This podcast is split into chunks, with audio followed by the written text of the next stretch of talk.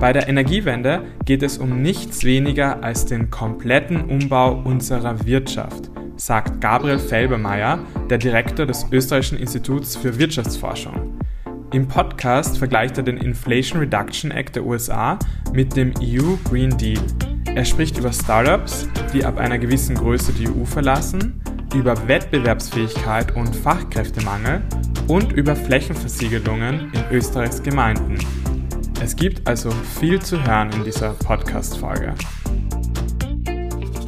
Welche Themen und Fragen verbergen sich denn hinter dem Begriff Energiewende aus der Sicht eines Ökonomen? Ja, die Energiewende ist das große Projekt der nächsten wahrscheinlich 20, 25 Jahre. Es geht äh, um nicht weniger als um den kompletten Umbau unserer Wirtschaft raus aus den fossilen Brennstoffen rein in die Erneuerbaren. Äh, das ist eine Transformation, die es in der Geschwindigkeit und der Intensität in der Geschichte noch nicht gegeben hat, mit enormen Investitionsanstrengungen verbunden und mit großen Umstellungen auch äh, in allen Bereichen, bei den Menschen, bei den Unternehmen, im staatlichen Bereich. Wenn man zum Beispiel auf EU-Ebene geht oder generell globale Ebene, da gibt es ja unterschiedliche Methoden, wie Länder und Staaten damit umgehen.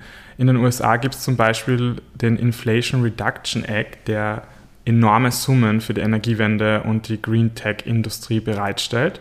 Und in der EU gibt es den EU Green Deal. Wie bewerten Sie denn diese zwei Zugänge? Würden Sie sagen, dass einer besser ist als der andere? Also ich glaube, ganz wichtig ist, dass man sieht, äh, bei dem Thema Klimapolitik haben wir es mit einem globalen Thema zu tun. Ähm, wir können in Österreich allein das Weltklima nicht retten. Wir können in Europa allein das Weltklima nicht retten. Was es braucht, ist wirklich internationale Zusammenarbeit. Ohne die funktioniert das nicht. Das muss man in aller Klarheit und Deutlichkeit sagen. Und Länder haben in ihren Instrumenten andere Zielsetzungen, aber oder in Instrumenten andere Auswahlen getroffen, aber äh, sie haben doch im äh, Pariser Klimaschutzabkommen äh, gemeinsame Zielvorstellungen entwickelt. Und das ist schon mal eine gute Sache. Die Tatsache, dass die äh, Amerikaner stärker über Subventionen gehen, also grüne Technologien mit Subventionen fördern und die Europäer eher über Steuern, ja, über einen CO2-Preis und die braunen Technologien bestrafen, diese Tatsache ist aber ein Problem. Ja, sie führt nämlich dazu, dass in Europa die Preise eher steigen na, weil wir Zusatzabgaben erheben, einen CO2-Preis. Das kostet Wettbewerbsfähigkeit. In den USA werden die grünen Technologien gefördert, das macht sie billiger, das senkt die Preise und schafft dort stärkere, bessere Wettbewerbsfähigkeit. Also da haben wir ein Problem, na, dass diese beiden Politikansätze miteinander eigentlich nicht gut kompatibel sind. Und dann kommt noch die dritte große Wirtschaftsmacht dazu, die mittlerweile auch eine aktive Klimapolitik betreibt, nämlich China. Äh, dort wird auch eher über das Thema Subventionen und vor allem über Regulierung und staatliche äh, Vorgaben gearbeitet. Und das macht uns schon Sorgen, dass diese drei äh, Ansätze nicht kompatibel sind. Als Ökonom würde ich sagen, das europäische Modell ist gar nicht so schlecht weil Subventionen sehr teuer sind, weil sie äh, am Ende äh, auch weiter bezahlt werden, sehr häufig, wenn sie gar nicht mehr notwendig sind. Die CO2-Bepreisung ist sozusagen für die Staatshaushalte die viel bessere Alternative, als wenn man über Subventionen gehen müsste. Aber wir werden uns in Europa in den nächsten Jahren wahrscheinlich überlegen müssen, und zwar sehr viel genauer als bisher, wie man verhindert, dass der europäische Ansatz zu einem Verlust industrieller Wettbewerbsfähigkeit führt. Eine akute Angst ist ja, dass Green Tech Startups die EU verlassen und in, den, in die USA ziehen, weil sie eben so stark gefördert werden. Genau. Würden Sie sagen, das ist ganz akut ein Problem? Müsste man da sehr schnell handeln oder ist das auch überspitzt dargestellt? Nein, ich glaube, das ist nicht überspitzt dargestellt. Wir sehen, äh, und zwar auch schon vor dem äh, Inflation Reduction Act, dass äh, Startups in allen Bereichen, nicht nur Green, in allen Bereichen, wenn sie eine kritische Größe erreicht haben, Europa eher verlassen Richtung äh, USA, nicht nur das, auch Richtung UK, Schweiz, äh, Südostasien, Singapur zum Beispiel. Ähm, da geht es nicht nur so sehr um Klimapolitik, sondern da geht es um die Frage, wie, kann, wie können Startups in der mittleren Phase ihres Wachstums äh, besser versorgt werden in Europa. Da brauchen wir eine, eine, endlich die Kapitalmarktunion. Wir brauchen einen anderen Kapitalmarktzugang, damit diese äh, Unternehmen nicht nur zu Geld kommen, sondern auch zu einem gewissen Mentoring, einer, also ein Ökosystem, das ihnen hilft zu wachsen. Aber Dinge wie ein Inflation Reduction Act verschärfen das Problem jetzt noch. Ja. Insofern, da gibt es wirklich Handlungsbedarf, aber der Handlungsbedarf ist älter und größer als äh, nur der, der jetzt aus dem konkreten amerikanischen Subventionsprogramm herkommt. Sie haben ja auch gerade erwähnt, eben die Startups oder generell Unternehmen müssen einfacher zu Kapital kommen. Oft wird ja die Bürokratie oder die hohen Steuern auch angeführt als Gründe, warum es in, in der EU schwerer ist, unternehmerisch tätig zu sein. Würden Sie sagen, gibt es da noch Punkte, die man einfach ändern könnte, relativ schnell? Ja, also sicherlich ist die Frage der Genehmigungsverfahren eine ganz große. Ne? Wir, brauchen in Europa im Durchschnitt einfach viel zu lang, äh, bevor ein äh, Investitionsvorhaben umgesetzt werden kann. Ja, Im Energiebereich ist das ja teilweise wirklich grotesk. Äh, wir haben eine Energiekrise, trotzdem brauchen manche Projekte viele Jahre, ja, manchmal Jahrzehnte, bis sie in die Umsetzung kommen. Und da hat die Bürokratie und die Regulierung einen massiven Anteil daran. Da müssen wir konsequent äh, darauf setzen, diese, die Dauer dieser Verfahren äh, zu dritteln oder mindestens zu halbieren. Ja. Äh, dass das geht, hat man gesehen. Ja. Das überregulierte Deutschland hat es geschafft, in wenigen Monaten äh, Flüssiggasterminals an der Küste zu errichten. Das sollte eigentlich eher der Standard als die Ausnahme werden. Aber es geht nicht nur um die Genehmigungsfragen, es ist sicherlich auch äh, ein steuerliches Thema da, das man im Auge haben muss. Aber viel wichtiger als diese Themen, als die Steuern nämlich, ist äh, die Größe des Marktes. Oft gehen Digitalunternehmer, junge Startups in die USA, weil sie sagen, das ist ein Markt mit 400 Millionen Konsumenten, der spricht Englisch, da brauche ich nicht 27 unterschiedliche Apps mit unterschiedlichen Einstellungen, unterschiedlichen Sprachen etc. Ich habe eine App für den großen Markt. Dort kann ich sozusagen viele Konsumenten bedienen mit einem Schlag.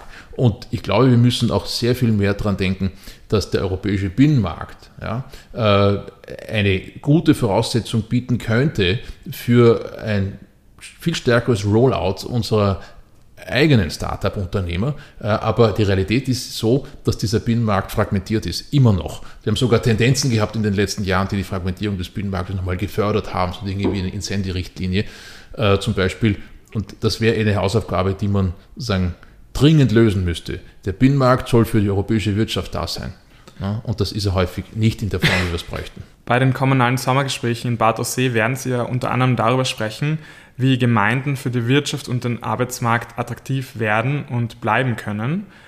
Gemeinden gelten, gelten ja als Umsetzer vor Ort. Gleichzeitig wird aber auch öffentlich diskutiert, Gemeinden Kompetenzen weg, zu entziehen, zum Beispiel bei der Raumplanung, weil da dort in den vergangenen Jahrzehnten sehr viel falsch gegangen ist mit ähm, Versiegelung und ähm, Shoppingcentern außerhalb des Ortskerns, während der dieser ausstirbt quasi.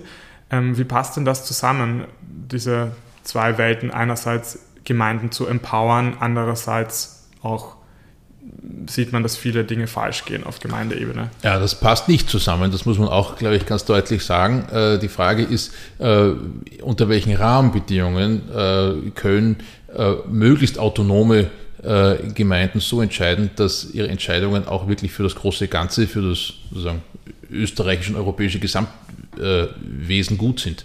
Da geht es nicht darum, würde ich sagen, den, den Gemeinden Entscheidungskompetenzen wegzunehmen, sondern äh, die Entscheidungsgrundlagen besser zu koordinieren und äh, also die, die Rahmenbedingungen, in, in den Gemeinden agieren, ähm, zu verbessern. Ähm, Wettbewerb zwischen Gemeinden kann in vielerlei Hinsicht gut sein. Ja, Gemeinden, die für ihre Unternehmen und ihre Bürger gute Angebote machen, die bekommen Zuzug. Ja, die bekommen Zuzug von Unternehmen, von Menschen. Äh, das belohnt dann auch die, die, Politik in den Gemeinden, weil das erhöht typischerweise äh, die Steuerbemessungsgrundlage. Ja, das ist ein selbstverstärkender Prozess und der ist sehr, sehr gut. Ja, äh, erfolgreiche Gemeinden sollen auch sollen auch wachsen und sollen etwas davon haben von ihrem Erfolg. Und der Wettbewerb, der dadurch ausgelöst wird, das ist ein guter Wettbewerb. Aber äh, häufig gibt es da Nebenwirkungen. Nicht? Also wenn äh, Unternehmensansiedlungen so stattfinden, dass äh, das Unternehmen von Gemeinde zu Gemeinde zieht und sagt, äh, wer zahlt mir am meisten, wo kriege ich sozusagen die meiste Subvention oder wo ist das Grundstück am billigsten zu kriegen äh, oder wo sind die Aufschließungskosten wirklich zur Gänze äh, gemeindeseitig getragen. Das führt dazu, dass am Ende die Gemeinden alle ihre Hosen zu weit runterlassen müssen. Also wahrscheinlich gehört neben der Verbesserung der Rahmenbedingungen auch äh, eine, eine stärkere Kooperation der Gemeinden untereinander. Ja, ein Gemeindebund, solche Institutionen, die leisten das und sind deswegen sehr wichtig. Ja, mir geht es aber auch sozusagen darum, ähm, Menschen müssen ja oft wo leben und haben nicht so viel Einfluss, ob da Einkaufszentren quasi auf der grünen Wiese geplant werden, wie man, man braucht ja nur durch Österreich fahren mal und das sehen. Mhm. Ähm, Niederösterreich, Steiermark, Kärnten, überall eigentlich. Ähm, müsste man da, weil Sie von Rahmenbedingungen sprechen, Ihnen den Gemeinden sagen, ihr könnt, müsst, wenn ihr eine große Supermarktfiliale macht mit einem Fußballfeld als Parkplatz, ihr müsst das mehrstöckig machen und alle Parkplätze mit Solar überdacht. Meinen Sie das mit Rahmenbedingungen? Das, das, das, könnte, das könnte ein Teil dieser Rahmenbedingungen sein. Ähm, auch sozusagen die, die äh, stärkere regionale Zusammenarbeit. Nicht? Also oft kannibalisieren sich ja dann solche, äh, solche Unter, Unterfangen, weil man dann sozusagen in hoher äh, geografischer Dichte sehr große Supermärkte hat, die dann äh, auch nicht die Rentabilität bringen äh, für die äh, Supermarktkettenbetreiber oder am Ende des Tages dann auch Preise nach oben treiben. Ja, wir wissen zum Beispiel, dass wir in Österreich äh, pro Einwohner zweimal so viel Supermarktfläche haben wie in Deutschland. Das kostet ja am Ende auch und treibt die Lebensmittelpreise in die Höhe. Ich glaube, dass da sozusagen eine, eine stärkere Kooperation zwischen den Gemeinden ein gutes Mittel wäre, um solchen Wettbewerb und Betriebsansiedlungen äh, besser äh, zu koordinieren und, und, dass es nicht dazu führt, dass die Gemeinden, wie ich schon vorher gesagt habe, äh, äh zu sehr die Hosen runterlassen, wertvolles Bauland letztlich dann auch verschwenden. Das schadet ja auch den Gemeinden selber, weil man das Bauland ja nicht zweimal einsetzen kann. Äh, vor allem, weil es, und da gehört sicherlich auch nochmal staatlich, staatliches Rahmensetzen dazu, weil es natürlich schon äh, die Frage gibt, äh, wie kann man sicherstellen, dass Ackerland erhalten bleibt, dass Grünland erhalten bleibt, äh, auch für die ähm, klimapolitischen Zielsetzungen der Bundesregierung und so weiter. Ne? Äh, insofern ist die Kooperation, glaube ich, zwischen, zwischen Gemeinden ein ganz zentrales Element, aber der Wettbewerb zwischen den Gemeinden, der soll nicht ausgehebelt werden, weil der dazu führt, dass die Gemeinden das tun, was Unternehmen und, und Bürgern taugt, ja, weil äh, die Gemeinden im Wettbewerb sind und in einem oftmals eben auch gesunden Wettbewerb um, um Menschen, die zuziehen äh, oder um Unternehmen, die sich ansiedeln wollen. Neben der hohen Inflation und der Energiewende ist ja auch nach wie vor der Arbeitsmarkt ein wichtiges Thema derzeit. Was hat das für eine Auswirkung dann tatsächlich auf die Energiewende? Wir brauchen ja da wahrscheinlich gen genug Menschen, die Photovoltaikanlagen installieren können auf den Dächern und Windparks bauen können. Mhm. Ja, gut, bei den Photovoltaikanlagen, glaube ich, kann man relativ zuversichtlich sein. Es ist ein Markt, der jetzt in den letzten Jahren massiv Wachstum gehabt hat. Äh, das ist auch äh, sozusagen eine, eine Technologie, die äh, österreichische Elektrikerinnen und Elektriker beherrschen können. Ja? Ich glaube, da haben wir eine gute Basis. Wo wir Probleme haben, ist bei großen Industrieprojekten. Also, sage ich mal, die, die Föst in Linz baut jetzt einen Hochofen auf, um mit elektrischem Strom und Schrottstahl zu erzeugen. Das ist ein Mega-Investment ja, das ist nicht von einem kleinen Gewerbetreibenden zu stemmen, sondern da braucht es große Unternehmen, die das können, die die Anlagen bauen können, umsetzen können. Äh, und da tun wir uns in Europa mittlerweile schwer. Es dauert einfach nicht nur genehmigungsmäßig lang, sondern auch dann in der industriellen Umsetzung äh, lange und ist risikoreich und schwierig in Europa, große Industrieanlagen zu bauen. Das China ist da was ganz was anderes. Und da fragen Sie mal Chemieunternehmen, wie lange das dauert, in China einen Standort hochzuziehen im Vergleich äh, zu äh, einer ähnlichen Investition in, in Europa. Da reden wir über zwei versus acht Jahre. So, ne? Und das hat was zu tun mit, mit äh, Fähigkeiten und Angebot und Firmen, ja, die solche Industrieanlagen auch errichten können. Ähm, das ist was anderes als die Photovoltaik. Da bin ich optimistisch, weil bei diesen großen Industrieanlagen, da werden wir vermutlich in Europa äh, überlegen müssen, wie kriegen wir wieder diese Kompetenzen ins Land. Ja, da äh, da geht es auch nicht ums Handwerk, sondern das sind sozusagen echte, echte Großkonzerne, die sowas tun müssen. In der Bauindustrie, Anlagenbau. Europa ist ja auch sehr abhängig von der deutschen Wirtschaft, weil das einfach die größte Volkswirtschaft mhm. in der EU ist.